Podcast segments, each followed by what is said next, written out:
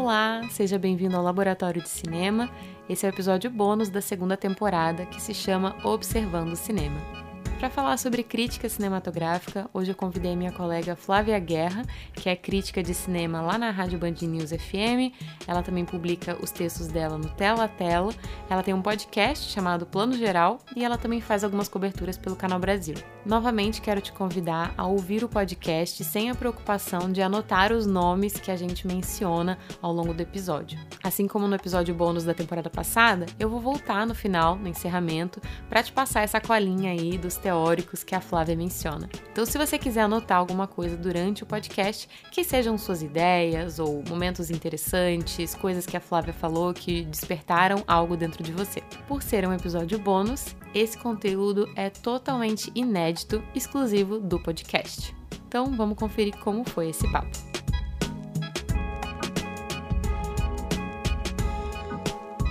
Flávia, me conta um pouquinho quem é você na fila do pão, explica para as pessoas que estão ouvindo o que você faz. Olha, eu faço, eu acho que eu sou várias pessoas na fila do pão. Tem, tem uma Flávia que guarda o lugar aqui, vai ali, a outra Flávia guarda o lugar, vai na mercearia, tipo assim.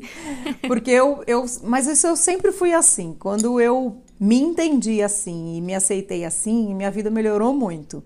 Porque eu gosto de fazer muitas coisas. Eu sempre fiz muitas coisas, mas assim, quando quando você é adolescente, tal, você fazer muitas coisas é sua vida, né? né? Profissional, tá lá. Uhum. Né? Tipo, eu animava festa infantil na adolescência para ganhar um trocado. Achava super divertido, mas eu nunca quis ser atriz profissional, entendeu? Né? Tipo, não, eu, eu gostava de animar, enfim. E aí eu fiz jornalismo, eu sou jornalista também, então eu tenho aquela escola clássica do jornalismo.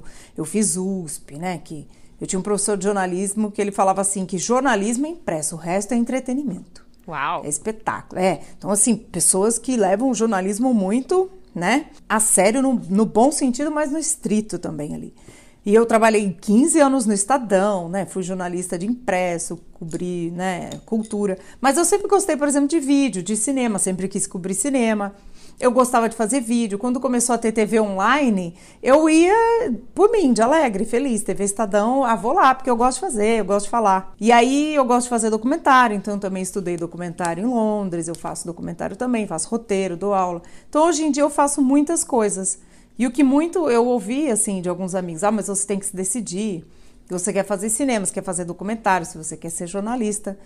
E aí eu acho que eu me libertei um pouco e hoje em dia eu faço um pouco de tudo. Mantendo a ética dentro de cada área, eu acho que dá pra gente fazer várias coisas, né? A gente não precisa ficar num escaninho. Acho que hoje em dia o mundo é assim, né? O pós-moderno aí é um, de tudo um pouco. Então acho que eu sou uma pessoa muito pós-moderna. Ai, que chique.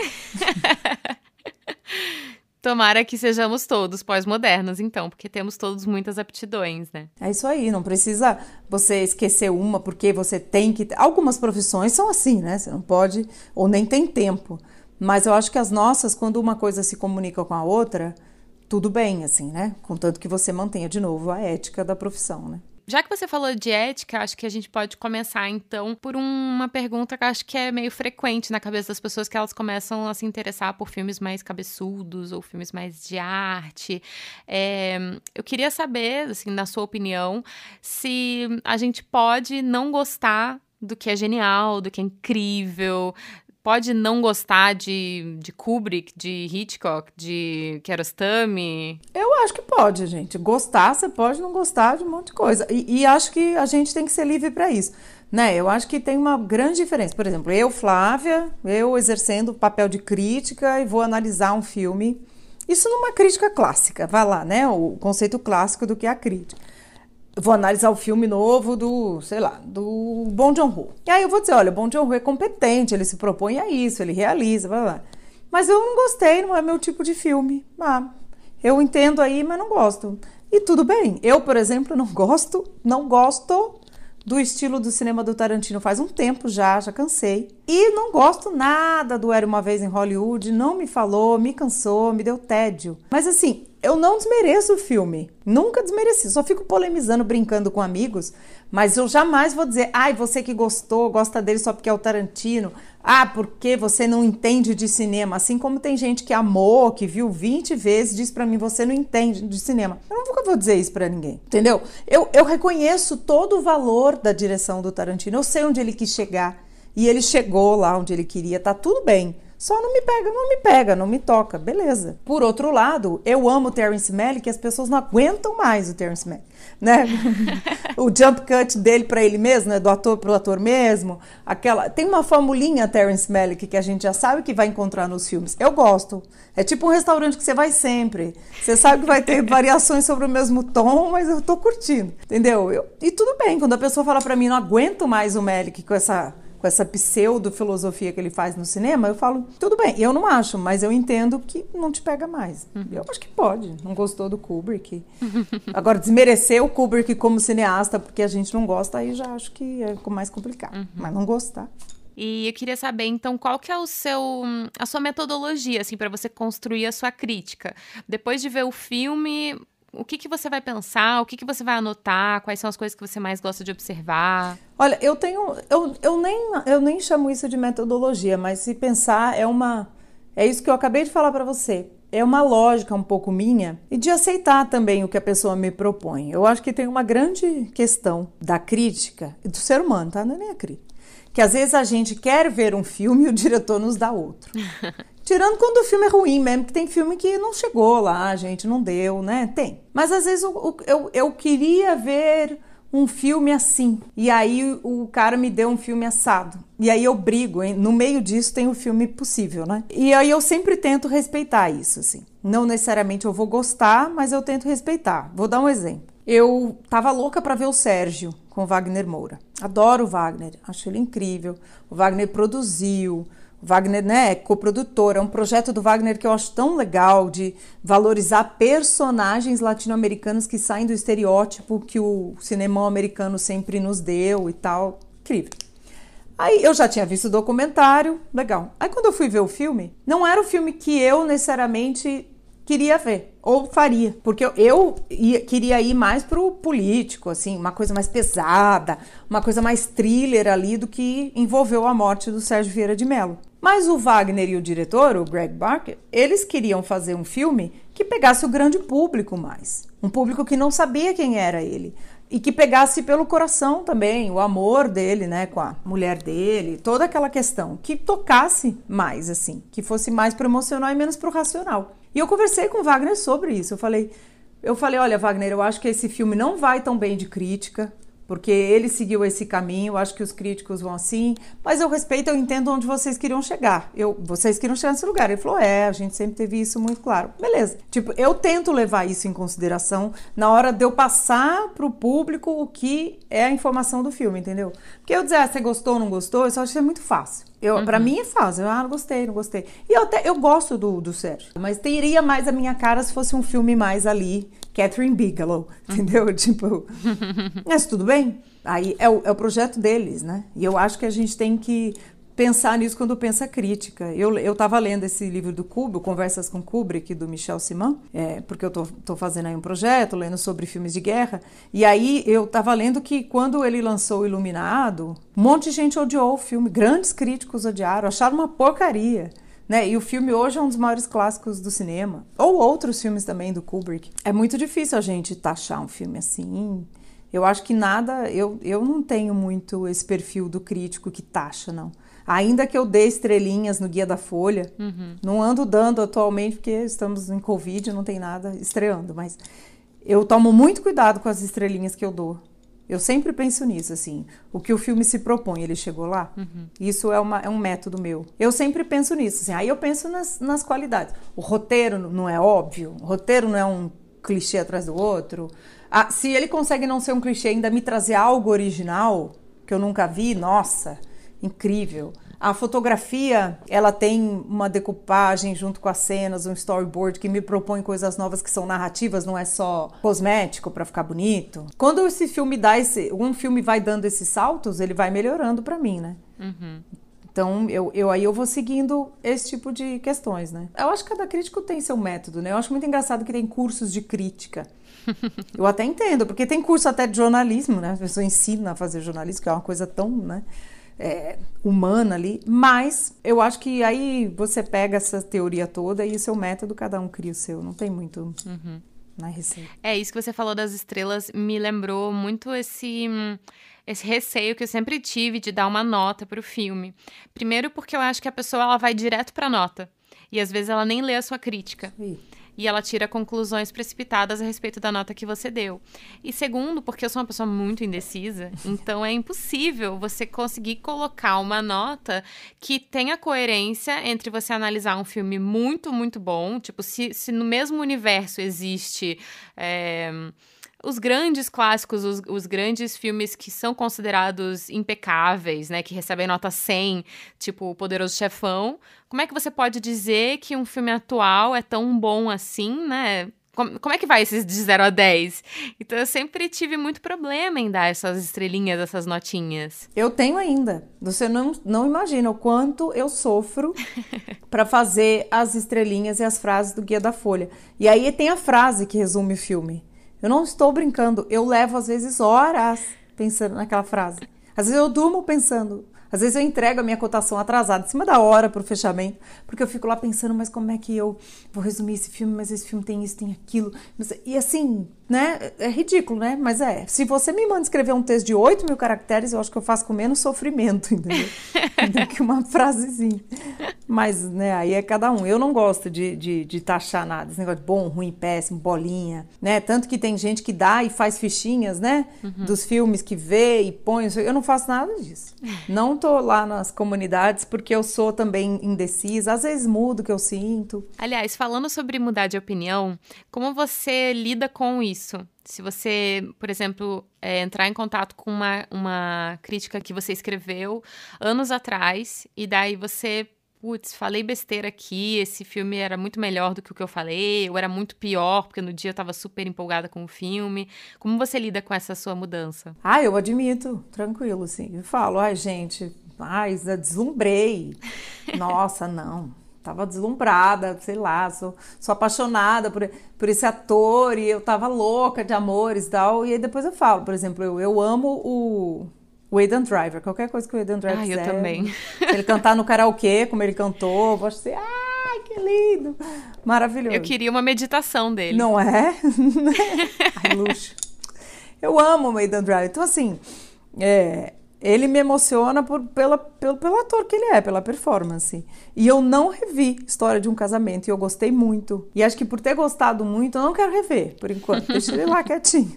Mas tudo bem, se eu reviro depois e falar, ai, ah, gente, realmente é só um filme mediano, né? É bacana, mas realmente a posição ali do homem e da mulher tá meio desequilibrada, eu vou super admitir. Eu acho que tem momentos também. Tem filmes, por exemplo, que eu vi na adolescência, que eu sei que se eu revir hoje, eu vou falar, ah, é bom, mas ah, hoje eu vou ficar olhando a direção de arte, a performance, sabe? Vai ter outro impacto. Tem filmes que eu sou muito feliz por ter visto jovem. Uhum. Muito feliz, obrigada. Tipo, eu lembro Ligações Perigosas, é um filme que eu amo de paixão, fez parte da minha vida, assim. Me abriu uma janela muito incrível para o papel da mulher na sociedade. Eu lembro até hoje, assim, como esse filme me falou sobre o feminino. Uhum. Muito. Foi assim, foi. Mas eu tinha tipo 13 anos quando eu assisti. eu não tinha acesso a teorias feministas, né?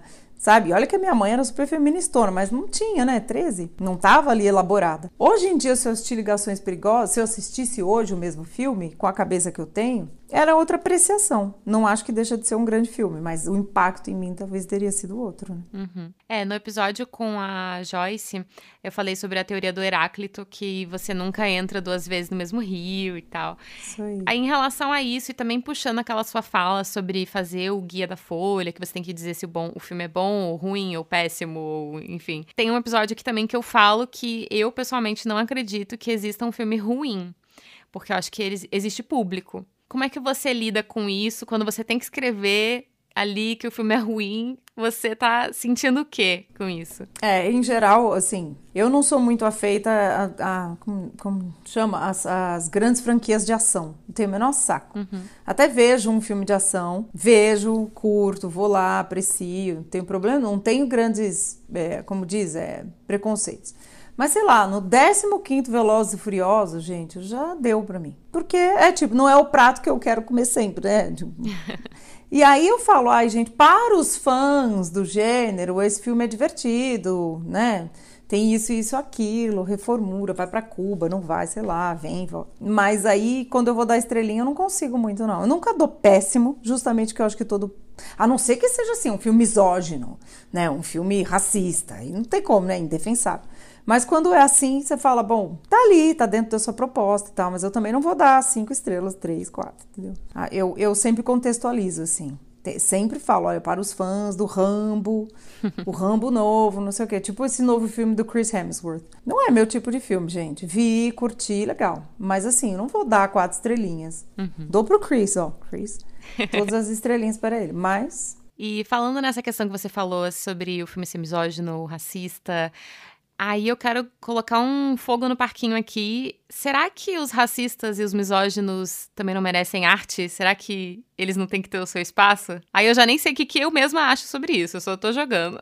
É, eu, eu diria que não, entendeu? Eu tô muito nessa coisa de, tipo, racismo não, não, é, não tem que ter espaço. O racismo, não o, né, o a arte em si. E eu não consigo enxergar, eu, aí pode ser uma limitação minha, eu não consigo enxergar, enxergar um espaço de arte em alguma coisa que parte de uma premissa racista e nem misógina. Apesar de que, por exemplo, tem filmes que eu tô brigando com eles até hoje, na questão da misoginia, que eu acho que é mais o meu lugar de fala como mulher, né? Uhum. Por exemplo, os filmes do Lars von Trier, uhum. o Irreversível, do Gaspar Noé, né? Entre outros, eu tô brigando até hoje com eles, porque são filmes que me machucam num ponto, eu reconheço o valor deles no outro, e eu tô brigando até hoje. E um filme que eu não sei, que para mim é muito difícil, é O Nascimento de uma Nação do Griffith, que eu estudei como referência, que eu tive aulas, que foi, voltou. E eu me pergunto como é que ninguém que me deu aula há 20 anos, sei lá, 20 e pouco, ninguém levantou falou, gente, olha esse filme, esse filme é racista, olha que absurdo, olha que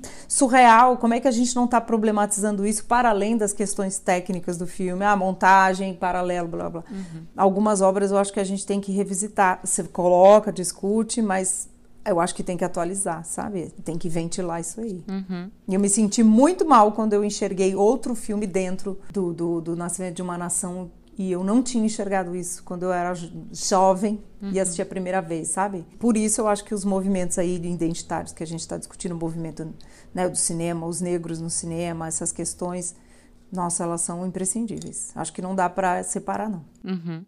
É, no episódio da temporada passada, a Shelly mencionou que se a gente consegue imaginar um mundo melhor, a gente pode construir um mundo melhor.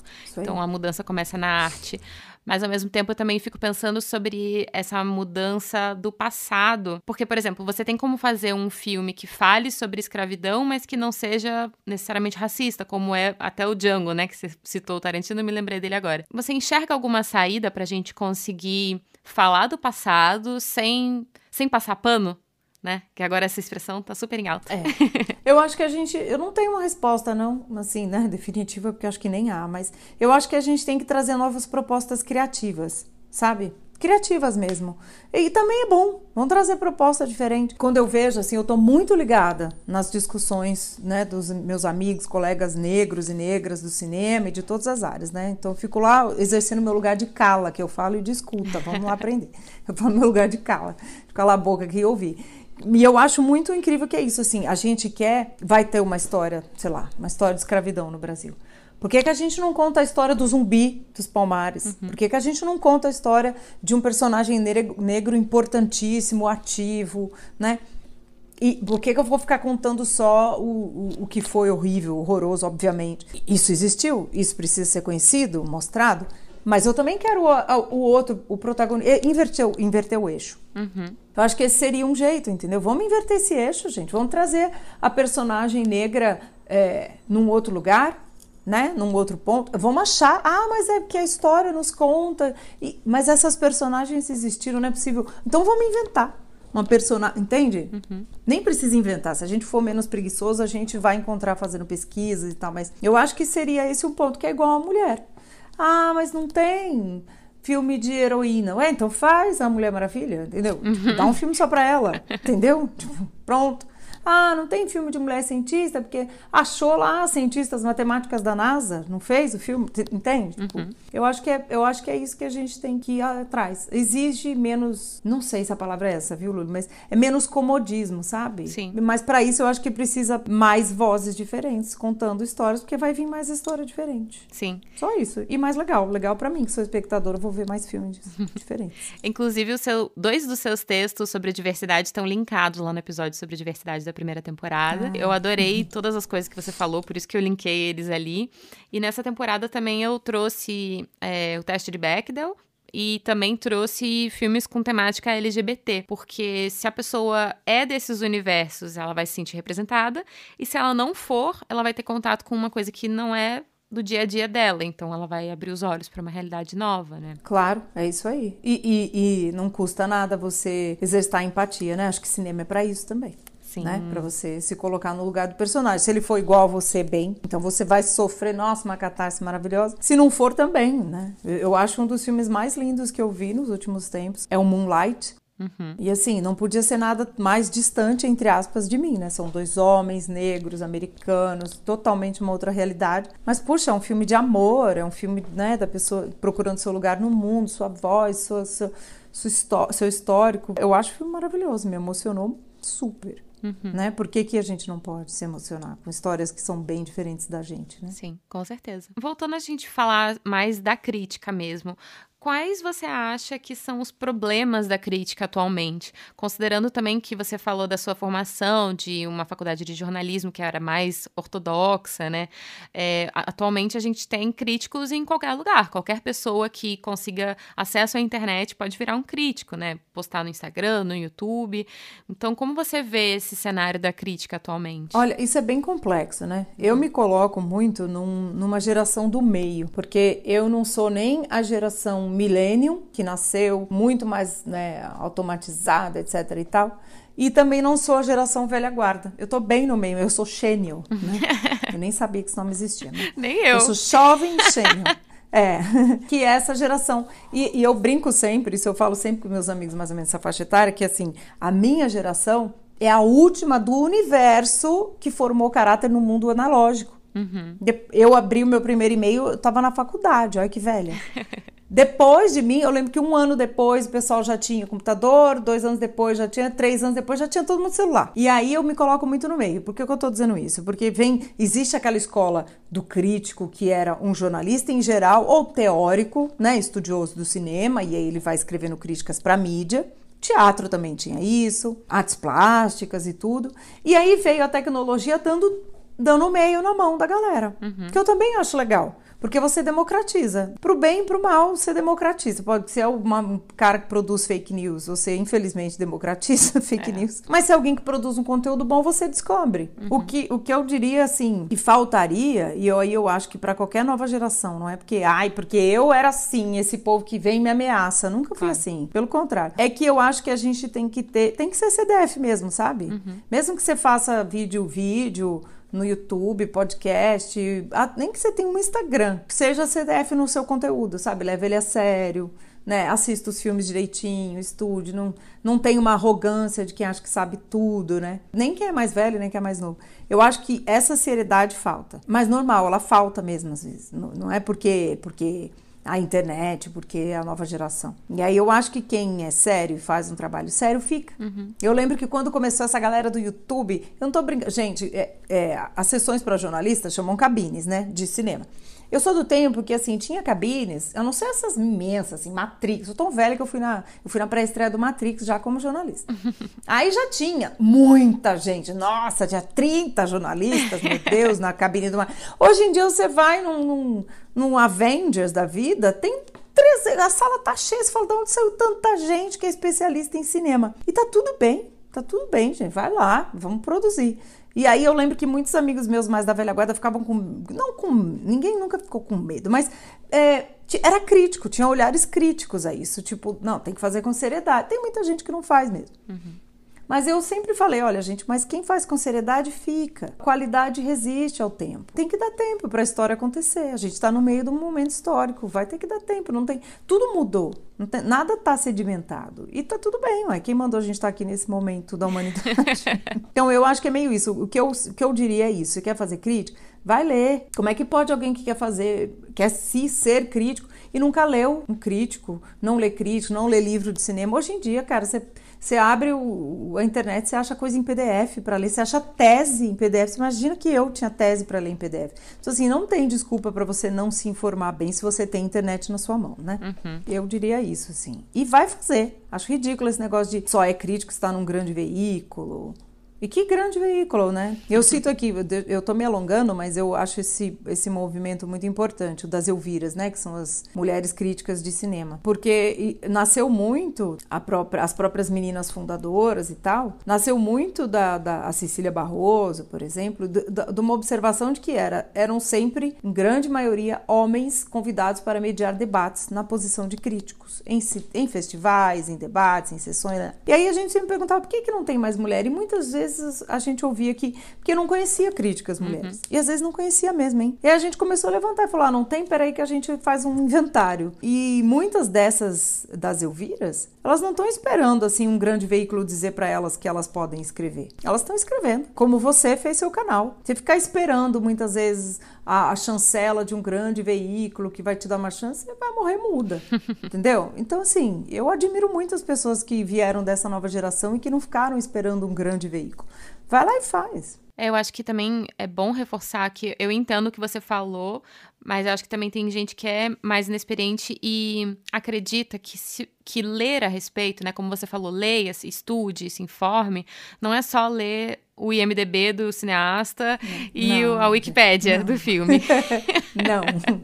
Eu tô lendo até hoje, gente, sério. Eu sou total aquela, aquela síndrome de que eu nunca. Não síndrome, não, né? A humildade de saber que eu não sei o suficiente. Eu não escrevo nada sem ler pelo menos alguma coisa. Vou lá, pego um livro, compro. Eu compro o livro o tempo inteiro. Pego o livro emprestado. O MDB te dá uma sinopse, pelo amor de Deus, né? Uhum. Teoria do cinema. Não é que você precisa de tudo isso para ser uma pessoa pedante e porque não sei o que. Não é isso. É porque é legal para vocês. Eu acho que o produto disso vai ser uma crítica mais, mais profunda, né? Que você consegue consumir e pensar sobre aquilo que a pessoa falou. Porque eu me lembro de estudar os textos, por exemplo, do Ismael Xavier na faculdade, e isso me abria portas e olhares para o filme que eu tinha acabado de ver, e muitas vezes fazia eu mudar de opinião a respeito do filme e entender o que que o cineasta quis fazer ali, o que que aquilo ali tá representando, porque como você mesmo falou, o IMDb ele vai te dar uma sinopse e ele também dá dados assim objetivos, né? A data do não sei o que, o aniversário de sei lá quem, quantos filmes a pessoa fez. Mas aí o que que você faz com a subjetividade dessa objetividade, né? É.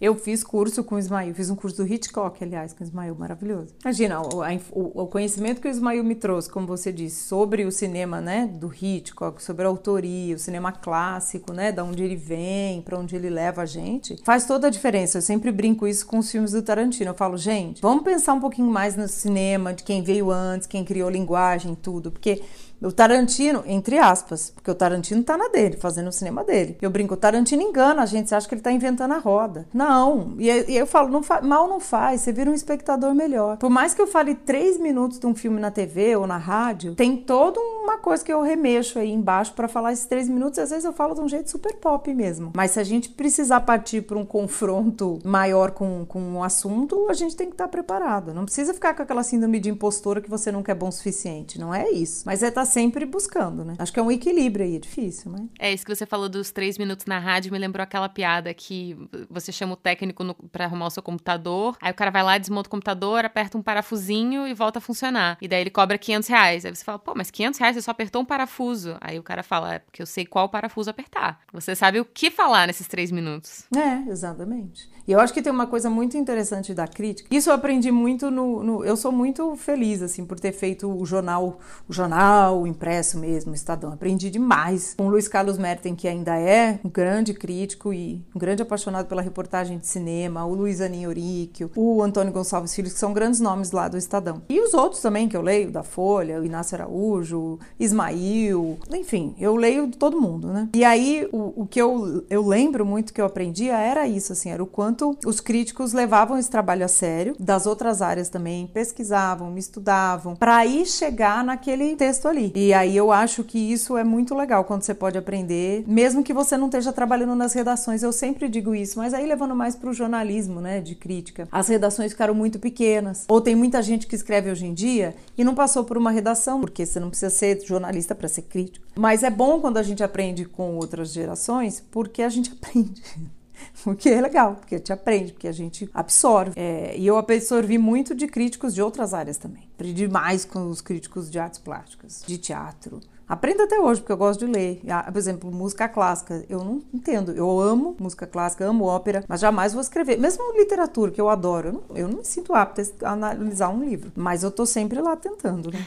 Teve uma coisa que você falou que me, me fez pensar a respeito do que a gente escolhe como pauta. Porque quando você tá cobrindo a crítica pelo lado de um veículo que é maior do que você, jornal, uma, uma rádio, como é o seu caso também, uma revista, seu editor te dá uma pauta, né? Então, ele decide uhum. quem é que vai para qual cabine, né? Mas quando a gente é o nosso próprio editor, e daí eu falo com toda a experiência que eu tenho dentro do YouTube, a gente pode escolher o que, que a gente quer cobrir e o que a gente não quer. Sim. E por algum tempo eu me afastei um pouco dos filmes de arte, os filmes brasileiros, porque eu achava que isso não tinha a ver comigo, que não era não era minha parada. E daí eu comecei a entender o papel social, cultural que eu estava exercendo, uhum. porque o que eu estava deixando de ver, o meu público também estava deixando de ver. Quando eu comecei a ir nas cabines mais de filmes mais artísticos, mais independentes, brasileiros, aí eu percebi o abismo que existe, né? Porque a gente vai numa cabine de Vingadores, como você falou, tem às vezes mais de uma sala tendo a cabine no mesmo tempo. Sim. E quando você vai numa uma cabine de um filme que ninguém conhece, tem cinco críticos. Exato. Isso eu acho que é um, um, um problema que a gente quase não fala, porque os críticos, como você diz, da velha guarda, eles não têm esse problema, porque eles têm um editor para decidir quem vai cobrir o quê. Os caras que são mais acadêmicos, que fazem as teorias e tal, eles não deixam passar esse tipo de, de conteúdo. E eles também não estão nessa coisa do de cobrir tudo mais rápido, né? Porque uhum. a internet fez a gente ficar muito apressado. Sim. A gente tem que lançar logo para ser o primeiro, para ser o mais, mais sagaz, para que a gente fale uma coisa e se a outra pessoa falou depois é porque ela me copiou e não o contrário. Ou porque a ideia tava no ar mesmo e as duas pessoas pescaram. Eu acho que tem várias, várias vertentes aí, né? Tem, tem de tudo. Às vezes, num jornal grande, num veículo grande, se você já tá nessa condição, você pode propor e escolher que você vai naquele filme, né? Você pode propor. Mas isso realmente, né? Quando tem um veículo muito grande, você, em geral, tem uma pauta ali geral. Mas é, o que eu acho que falta, talvez, ao pessoal que é mais das cabines, dos filmes de herói, aventura e tal, parece pedante essa expressão, mas é isso mesmo, é desconstruir o olhar. Uhum. A gente fica com aquele olhar muito construído porque a gente é adestrado adestrado a isso, gente. É, é adestrado. A gente cresce vendo televisão. Pensa, agora tudo mudou, somos multitelas, mas mesmo assim, a linguagem dos grandes canais de streaming, elas são mais comerciais. Elas têm cara do cinemão. A fotografia, a cor, a trilha, o ritmo, o roteiro. Você cresce acostumado com aquilo. Para você mudar, é um exercício, né? E cansa, é meio incômodo, né? Se já não é uma coisa sua mesmo que vem com você, né? Uhum. Você tem que fazer esse exercício. E aí você quer ser popular, quer que as pessoas vejam, puta, vou lá ver o filme húngaro indicado ao Oscar da Hungria. Ou você tem que estar tá afim, né, e fazer esse exercício, ou você não vai, porque é no mesmo horário da cabine, né, do, do filme lá de aventura, etc. Então eu acho que tem que ter um esforço. É disso que eu falo. Não, não é, não dá para ser preguiçoso. Preguiçoso, né, intelectualmente. Uhum. E tem muita gente que fica. Porque a informação chega, mas aí é questão do interesse, entendeu? Uhum. Eu amei o discurso do Bom John Hu esse ano, quando ele ganhou o Globo de Ouro. Maravilhoso, porque eu acho que ele achou que ia parar ali, já deu. Aí ele gastou. o melhor discurso que ele tinha ali. uhum. Que foi, ele falou, superem, né? Como é que é os, os três, as três polegadas, os inches, né? Uhum. Aqueles dois dedinhos da tela. É, da, da legenda Se vocês superarem isso, vocês vão descobrir um mundo. Cara, obrigada. O gênio é isso, né? Porque ele resumiu minha vida pro público num filme. Porque eu, eu brinco, é uma brincadeira, eu com, com, a coluna que eu tinha na Bandeirantes, né? No, no, programa de manhã da TV Bandeirantes, do Café com Jornal, era muito genial, porque o apresentador, Luiz Megali, que é um cara queridíssimo, ele brincava, mas não era de, era de propósito brincando mesmo, combinado, combinado assim, entre aspas. Ele falava, putz, lá vem você com filme polonês. Aí ele fingia que tava dormindo em cima da mesa da bancada. Pelo amor de Deus, mas vem um filme húngaro. Mas ele gosta, ele fazia isso pra gente falar com humor mesmo disso, porque senão a pessoa muda de canal. Uhum. Tipo, porque eu levava, eu sou dessas. Eu falo do o Velozes e Furiosos da semana, o húngaro da semana e vou falar da animação da Disney, entendeu? Mas às vezes o cara já viu o Velozes e Furiosos da semana, porque é o primeiro que eu falei, ele vai mudar. Uhum. Na hora do polonês, beijos. Então, então, o Bom John Hu foi genial nisso aí. Superem a, os dois dedinhos da legenda. Eu gostei dessa colocação que vocês faziam quase como se fosse uma sketch mesmo, né? De dele simular que estava dormindo enquanto você falava de um filme artístico, porque a pessoa que não se identifica com o filme que você está falando se identifica com ele, né? Exatamente, é isso. É o good cop, bad cop. Uhum. Né? que a gente criava ali a duplinha dinâmica. Aí a gente não, não era fingir, era tudo brincadeira. Todo mundo via que tava brinca, brincando. Falava, nem me vem, hein, Megali, que eu vou te obrigar a ver um filme húngaro de três horas se você ficar me zoando e tal. Sabe? A gente ficava brincando. Mas é isso. Eu, outro dia falando na rádio também, e alguém falou alguma coisa, eu falei, ô, oh, gente, para pra pensar. Graças a Deus esse nome mudou. Filme estrangeiro. Estrangeiro para quem? Estrangeiro pro americano, né? Uhum. Porque para todo mundo que não é americano, filme estrangeiro é o deles. Uhum. Mas a gente introjetou que o filme é americano. Quando não é americano, ele é estrangeiro. Oi? O meu filme brasileiro é estrangeiro a mim. Aí Paulo Emílio Sales Gomes, né, dá várias piruetas.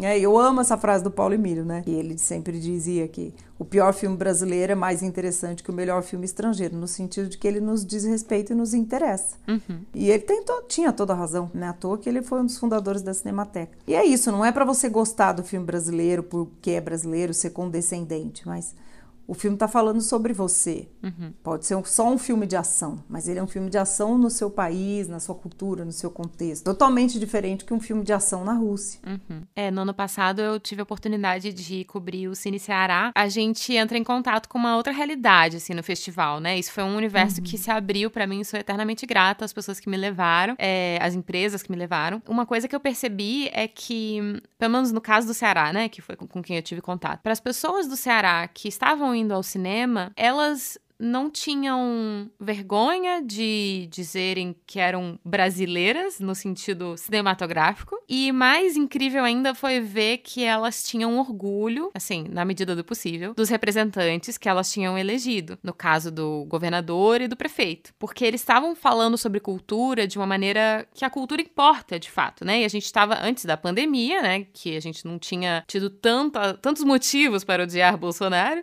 mas na época já tinha um descontentamento muito grande. E daí eu fiquei olhando para as pessoas que estavam lá, que aplaudiam muito fortemente quando as pessoas diziam que Fulaninho era de Juazeiro, sabe? Tipo, uma, uma identidade muito forte. Acho que essa é a palavra-chave. E daí eu fiquei assim, nossa, eu quero fazer parte desse Brasil aí. Esse que eu tô vivendo não é isso.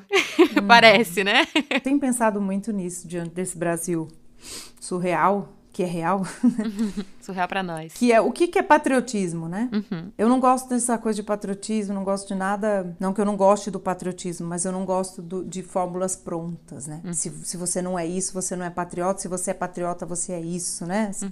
Grandes narrativas, grandes verdades. Mas o que, que é ser patriota? Patriota é você torcer o nariz e falar que o cinema brasileiro é lixo e comentar isso no Twitter toda vez que eu trago um filme brasileiro, que isso acontece muito comigo, né? Em grandes redes. Uhum. O patriota é você olhar, pensar no filme que foi feito né, sobre sua cultura, falar, olha, nem gostei tanto do roteiro, não é meu tipo de filme e tal, mas respeitar o que está sendo dito ali porque diz respeito a você. Ou você se identificar muito mais com um cinema, e tá tudo bem se você se identifica com o cinema, mas estou dizendo culturalmente, uma realidade que não é a sua, e que você introjetou que é a sua. Eu, por exemplo, amo cinema, é isso, eu amo cinema coreano, eu amo cinema iraniano. Não tem nada a ver com a, com a, minha formação, o cinema iraniano. As questões humanas que ele traz, eu amo, adoro o estilo, tanto pelo diferente quanto. Como é que eu vou chamar? Só o iraniano é cinema. Uhum. Nem o americano é. Nem isso aqui. O, o iraniano é que Né? Então é meio isso. Mas quando você tira da, da, da jogada o cinema americano que a gente condicionou, é, existe esse esforço aí que você falou, que é lindo, pô. Eu acho maravilhoso. Eu gosto, eu vou em tudo quanto é festival. De São Miguel do Gostoso, que é na praia, que é o festival que eu sempre digo que é o mais gostoso do Brasil, é maravilhoso. o astral é lindo, os filmes são legais e tal. E eu, eu vou para ver os curtas que a galera da cidade faz durante o ano, porque os filmes eu já vi. Uhum. Porque é um filme, são filmes que eu já vi durante o ano. Eu gosto de ver o que a galera de lá produziu. Eu juro pra você, além da praia, que é maravilhosa, e as pessoas do festival que são incríveis. É muito diferente do pra que que eu vou pra Cannes. Entendeu? Uhum. Mas assim, é legal pra caramba eu, eu ver isso aí. Por que, que isso também não é legal? Por que, que só o legal é o Avengers? Eu também gosto de ver Avengers, gente. Também vou ver no cinema. Curto pra caramba, me divirto. Eu não gosto de extremismo de nenhum lado. Então, filme bom é filme bom. Uhum. Né? Você, ai, só vejo filme drama. Só vejo comédia. Não gosto de terror. Não, eu o filme é bom, gente. Tô, tô vendo. É, a pessoa não gosta de cinema, né? É, talvez você goste de um gênero ali. É igual a literatura. Ai, não, só leio romance. Ai, não gosto de, de romance político. Pô, gente, se o filme, o livro é bem contado, é incrível e tal, porque você não pode ler um romance político, né? Ou, sei lá, um, um neorrealismo. Por que, que você não pode ler tanta coisa, né? Uhum. Acho que é isso, né? Mas é que o cinema, como é uma arte de massa, ele é, né? Ele nasceu como esse espetáculo todo mundo também é igual futebol, se acha um pouco apto a opinar. E que legal, uhum. acho ótimo.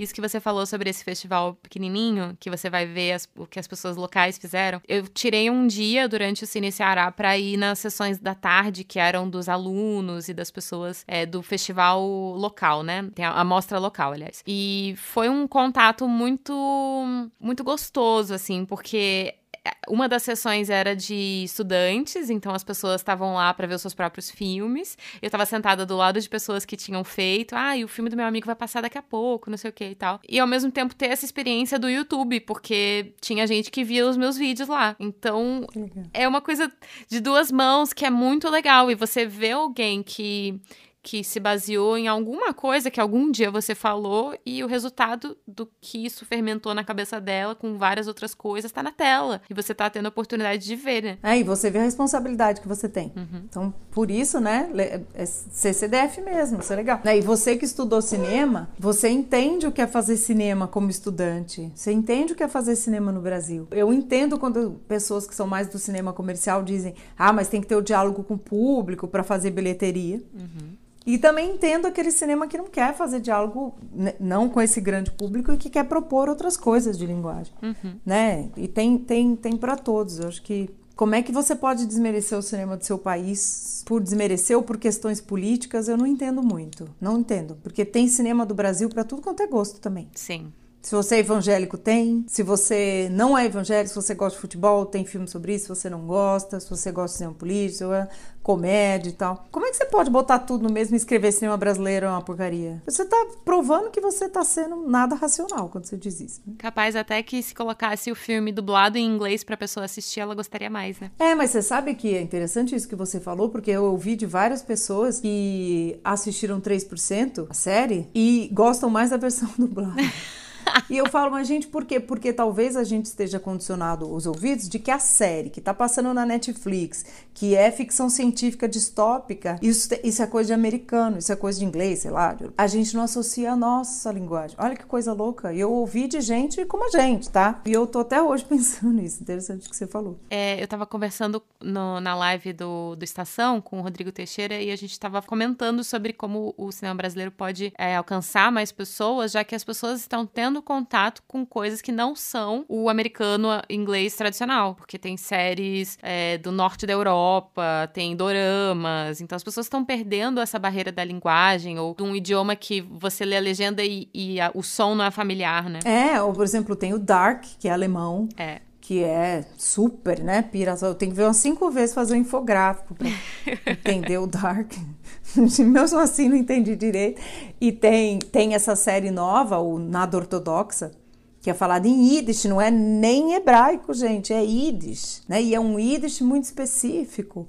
Eu adorei aquele estranhamento que aquilo causou em mim no ouvido, né? E tantas outras aí, né? Árabe. Tem um filme que eu tô louca para estrear no Brasil, eu tô com essa lista aí de filmes de guerra, que é o Mossul, que é um filme produzido pelos irmãos Russo, do Vingadores, e é o primeiro filme de guerra no Oriente Médio, estrelado só por atores do Oriente Médio falado em árabe, sobre uma brigada, né, de de, de, de homens locais que estão salvando sua cidade e tal. Eu achei isso tão libertador. Obrigada, Russos, por me darem um filme de guerra assim. E eu só ouvia e, e, os mocinhos, entre aspas, né? E os vilões falam a mesma língua, que não é inglês. Uhum. Não tem lá um americano para salvar ninguém, nem para matar ninguém também. Então, assim, eu falei, nossa, isso é tão óbvio, cara. Como é que Hollywood não produz? Não produz porque não é do seu interesse criativo também, enfim. Sim. Eu achei incrível. E eu tô louca pra esse filme vir logo. Eu tava chateada que com essa Covid parou tudo, porque eu quero, queria que passasse na mostra logo, Festival do Rio, sei lá, em algum lugar, pelo amor de Deus. E passou em Veneza no ano passado, vai fazer um ano já. O filme tá parado, mesmo pro mercado americano. Ah. Você mencionou Dark agora, que você falou de fazer um infográfico para entender a série. E você também tinha falado anteriormente do Tarantino, né? Que ele consegue enganar a gente nas, nas referências dele. E eu penso muito a respeito disso com o que, que o público quer hoje em dia. Teve um texto do Paul Schrader que eu até linkei aqui nos episódios anteriores, que era justamente que o público tem estado menos exigente e por isso os filmes estão sendo mais mais rasos. Então eu fico imaginando assim quantas obras a gente deixa de ter, como por exemplo 2001, né, já que a gente falou de Kubrick anteriormente, que seria um filme que não seria feito porque as pessoas não entenderiam, ou se ele fosse feito a gente nem ia conseguir ver. É, ou não, não tocaria o grande público, né? Aí ele não tem esse esse apelo comercial e talvez não consiga o orçamento. E é o caso do irlandês, né? O Scorsese só conseguiu fazer o irlandês porque a Netflix apostou, porque ele foi no, bater nos. E eu tô falando do Scorsese, ele não está começando. Mas eu acho que isso é um pouco geral. E eu não tô falando, ai, ah, porque as novas gerações, eu também. Hoje em dia, com as redes sociais, eu leio livros muito menos do que eu lia na minha adolescência, uhum. sem redes sociais. Uhum. As multitelas são maravilhosas para muitas coisas, mas elas tiram sim a nossa atenção. E a gente talvez fique menos exigente por isso. Outro dia eu estava lendo um artigo, eu nem sei direito qual era, mas que era isso, assim, que a, a nossa retenção de atenção caiu muito. Uhum. Então a gente fica ansioso quando tem que ficar muito tempo olhando para um negócio, lendo, embarcando, porque a gente está começando a condicionar o cérebro a, ah, mudou, vi um post, dei like, mudei, entrei no Twitter, saí, entrei no Instagram. E aí a gente fica menos exigente com filmes mais digo, profundos, mas com outro ritmo, né? Que não dá essa essa montagem pra gente tão rápida, né? Que tem mais tempos mortos, né? Eu adoro filme com tempo morto. É, eu acho que isso é, é notório quando a gente pega, por exemplo, Black Mirror, né? Que é uma série que as pessoas amam tanto. Eu acho que Black Mirror tem é, críticas e análises super inteligentes à, à sociedade e ao mundo, só que elas são entregues de uma maneira medíocre. É por isso que eu não gosto pessoalmente, né, de Black Mirror, porque eu acho que ela, ela faz você se achar inteligente, olha só essa análise inteligente, mas ela não deixa você se sentindo burro, porque dificilmente as pessoas saem do episódio de Black Mirror totalmente, nossa, não entendi nada disso. É, e quando sai, aí não gosta do episódio. É. não é? Não vou mais ver é. a série. Não gostei desse episódio é, que eu não entendi. É. Isso eu acho que aconteceu muito. É dois, dois exemplos. Eu acho que o Poço faz isso. Uhum. ah, eu acho que é uma pensata sobre uma humani minha humanidade que é um PF pronto. para usar a metáfora da comida. É um PF muito mastigado ali, gente. Pelo amor de Deus. Me entregou todo mastigado aquela comida. Não deu nem trabalho de descascar. Acho muito óbvio, muito bom para beginners, mas tudo bem, às vezes tem os beginners mesmo que vão né, entrar aí. E por um outro lado, eu acho que uma série que até pode ser chamada assim meio de truqueira, mas eu curto, porque principalmente quando eu não entendo nada, que é Westworld. Eu falo, cara, não entendi nada, meu Deus, vou dar um revolta aqui que eu vou assistir de novo. E o Westworld já vai pelo outro lado. Você não é para se entender, não. Vai ficar sem entender mesmo e vamos pro próximo. Tô falando de dois, duas coisas muito comerciais, né? Westworld é um projetaço aí. Uhum. Mas se você pegar outros filmes menos, eu brinco aí do Melek, mas é, outros diretores que não te dão tudo tão mastigadinho, aí o pessoal fica meio preguiçoso mesmo, né? Ah, não entendi, sei lá. Eu, eu acho isso do. Você assistiu. Você assistiu, sim. O Border. Não sei se vocês assistiram o Border. Como é que é o nome do Border em português? É o filme que ganhou é um certo olhar, não, acho que há uns dois anos, e que é a história da, da, da personagem que é uma agente de fronteira, né? Ali no, no, no, na Europa do Norte, lá, Suécia, e ela é uma Não é uma ogra. Ela é uma orc, quase. É uma ogra. O filme é completamente estranho. Você fala, meu, o que, que é essa mulher, o que, que não é? O que, que é a relação dela com esse outro? O que, que não sei o que? Será que eu entendi, não entendi? E eu saí maravilhada do filme. Maravilhada. Falei, meu Deus, que filme esquisito. Mas não é esquisito de linguagem, ele é esquisito porque ela é uma ogra. Aí você fala, que legal. No fundo é um filme sobre aceitação, sobre achar o seu lugar no mundo e tal. Mas ele faz um exercício e fala, nossa, interessante. E aí eu assisti com meu sobrinho, de, que é adolescente. Ele falou, cara, não entendi nada. Mas ele curtiu pra caralho.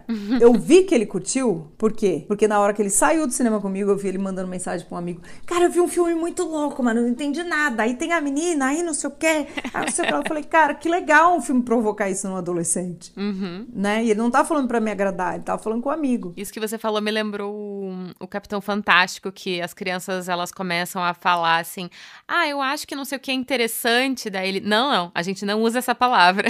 Interessante é um jeito das pessoas medíocres falarem uma coisa que elas não entendem. Maravilhoso.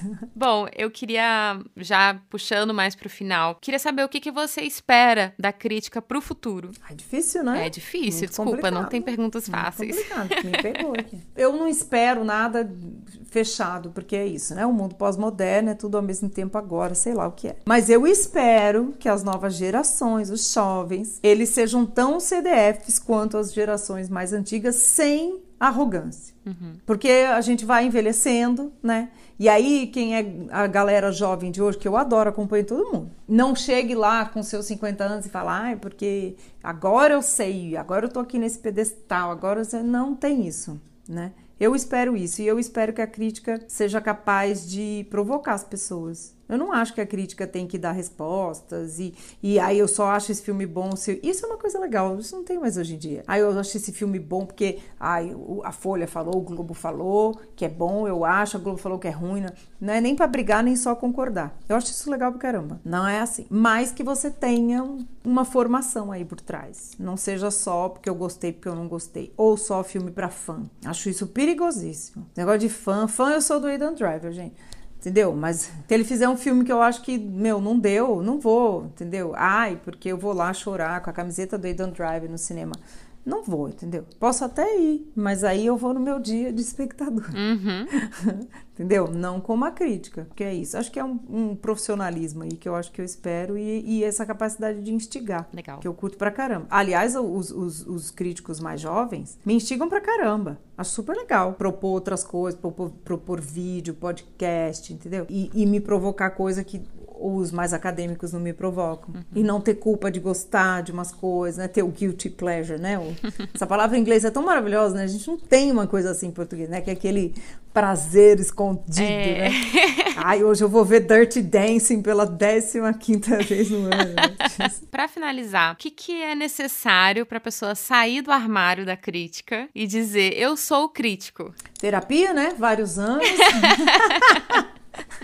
Eu acho que não tem exatamente o que ela tem que ler, mas leia. Leia, como você disse, né? Se tal. Leia o Ismael Xavier. Aliás, estou com um livro novo aqui do Ismael que eu, que eu peguei. Leia o Jean-Claude Bernardet. Você pode não entender nada do Jean-Claude, vários textos do Jean-Claude. Eu, eu leio várias vezes. Assim, toda vez que eu vou entrevistar o Jean-Claude, eu fico tremendo, porque eu tenho muito respeito pelo Jean-Claude. Leia aí um- e veja os filmes clássicos. Né? Procure referência. Hoje em dia no YouTube tem um monte de vídeo legal, né, de referência que dá pra você não, né? No meu tempo não tinha, né? Seja um leitor voraz, se interesse. E aí comece a escrever com esse respeito pelo seu próprio texto, sabe? Pelo seu próprio texto. Não porque o outro vai julgar, mas porque ele é seu, ou se for seu vídeo, ou se for seu podcast, ou se for o seu Instagram lá, seu IGTV. Eu faço IGTV toda semana, que é uma palhaçada. Mas eu, eu acredito na informação que eu tô dando, entendeu? Eu não fico lá porque a premissa sociológica, não sei o quê. Não, porque ninguém aguenta isso. Mas eu pego lá o livrinho, falo, ah, eu tô lendo esse aqui, isso aqui é muito legal e tal. Eu acredito na informação que eu tô passando. Tipo, eu acho que é meio isso, assim. Gostei. Falei muito, né? E não resumi Ah, eu nada. amei. muito obrigada por ter topado bater esse papo aqui comigo sobre crítica. Você é uma mulher muito inspiradora, então fiquei muito feliz que você topou. Imagina. Eu que agradeço, você também é super inspiradora. Eu acompanho seu trabalho, adoro. Acho que é isso aí mesmo. Vai lá e faz. E eu admiro demais as pessoas que fazem isso, sou super fã. Pode ter 10 anos de idade, 80. Bom, eu tenho certeza que as pessoas vão querer acompanhar mais do que você fala, do que você posta, do- de que filmes você está assistindo. Então, onde as pessoas te encontram? Olha, elas me encontram em vários lugares, né? Que a pessoa que está na fila do pão vai, vai dar um lugar ali. Toda semana, quinta-feira, eu tenho minha coluna na Rádio Band News FM. Depois fica online também no Instagram da rádio. Procura lá, Rádio Band News FM. Eu tenho o podcast com o Thiago Stivaletti, que chama Plano Geral. A gente acabou de criar, também tá aprendendo a ser podcaster. que é legal, né? A gente sempre tem coisa para aprender. Nossa, é uma coisa tão zen. Eu tô apaixonada por essa coisa zen do podcast, que você lança o episódio e tá lá. Porque no YouTube você tinha que ficar, tipo, ai, tem que ver os comentários e quantos views. Nossa. Não dá. É bom, né? é boa essa liberdade. Uhum. Eu acho também, eu gosto muito. Eu gosto muito, o nosso podcast ele é, ele é bastante informativo pela nossa formação, porque nós somos jornalistas, mas ele tem também críticas e tudo. Mas a gente está sempre antenado aos assuntos, né? Eu também tenho Tela Tela, que eu mantenho, Tela Tela, ele é uma página, mas ele tá no YouTube, no YouTube não, ele tá no Facebook também, então eu coloco os conteúdos. E o meu Instagram, o guerra.flávia, que é onde eu lanço muita coisa lá. E Canal Brasil, quando eu faço coberturas e outras coisas, né? Muitas coisas, mas estamos aí. Estamos na pista.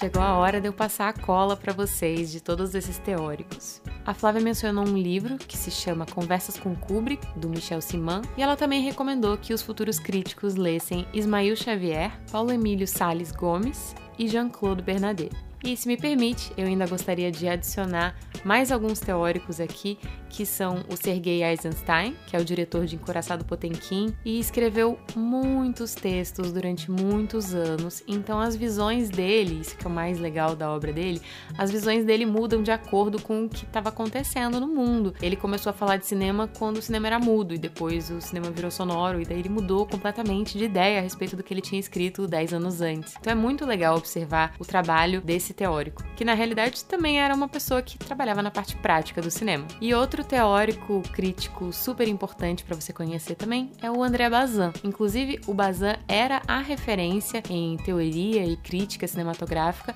até que os textos do Eisenstein foram traduzidos para francês e as pessoas na França finalmente puderam ter acesso à obra do Eisenstein. Mas mesmo assim, o Bazin foi muito importante. Ele foi uma das pessoas que cunhou muitos termos da crítica, abriu os olhos das pessoas de que cinema poderia ser arte. Inclusive, eu mencionei o Bazan lá naquele episódio sobre o final explicado. Então, essas são as nossas recomendações de teóricos, críticos e até filósofos que falam sobre cinema. Mas, como toda boa forma de arte, existem muitos outros além desses. Então, isso aqui é só o comecinho. Se vocês gostaram da minha conversa com a Flávia, o Instagram dela é guerra.flávia, então vocês podem deixar um comentáriozinho lá para ela. E se quiserem também me mandar uma mensagem, um comentário no Instagram e no Twitter, eu sou @luliluck. Não poderia estar mais feliz com o resultado dessa temporada, então quero convidar você a ouvir também o episódio de encerramento dessa temporada. A gente vai pular um dos dias que a gente tem aqui. Quarta-feira não tem episódio novo, mas na sexta-feira a gente começa a terceira temporada. E se você tá chegando quero te convidar a ouvir todos os outros episódios aqui do Laboratório de Cinema. Você pode ouvi-los avulsos, mas eles foram pensados para serem ouvidos também numa ordem lógica e didática. Então, por hoje fico por aqui e aguardo você para o próximo episódio do Laboratório de Cinema.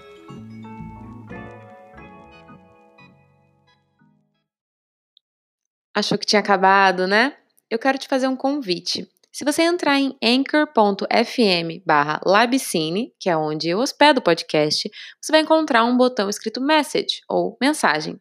Clicando nele, você pode gravar uma mensagem de áudio que pode aparecer no final dos próximos episódios aqui do podcast. Então eu gostaria de te convidar para me falar um filme que você ama e por quê.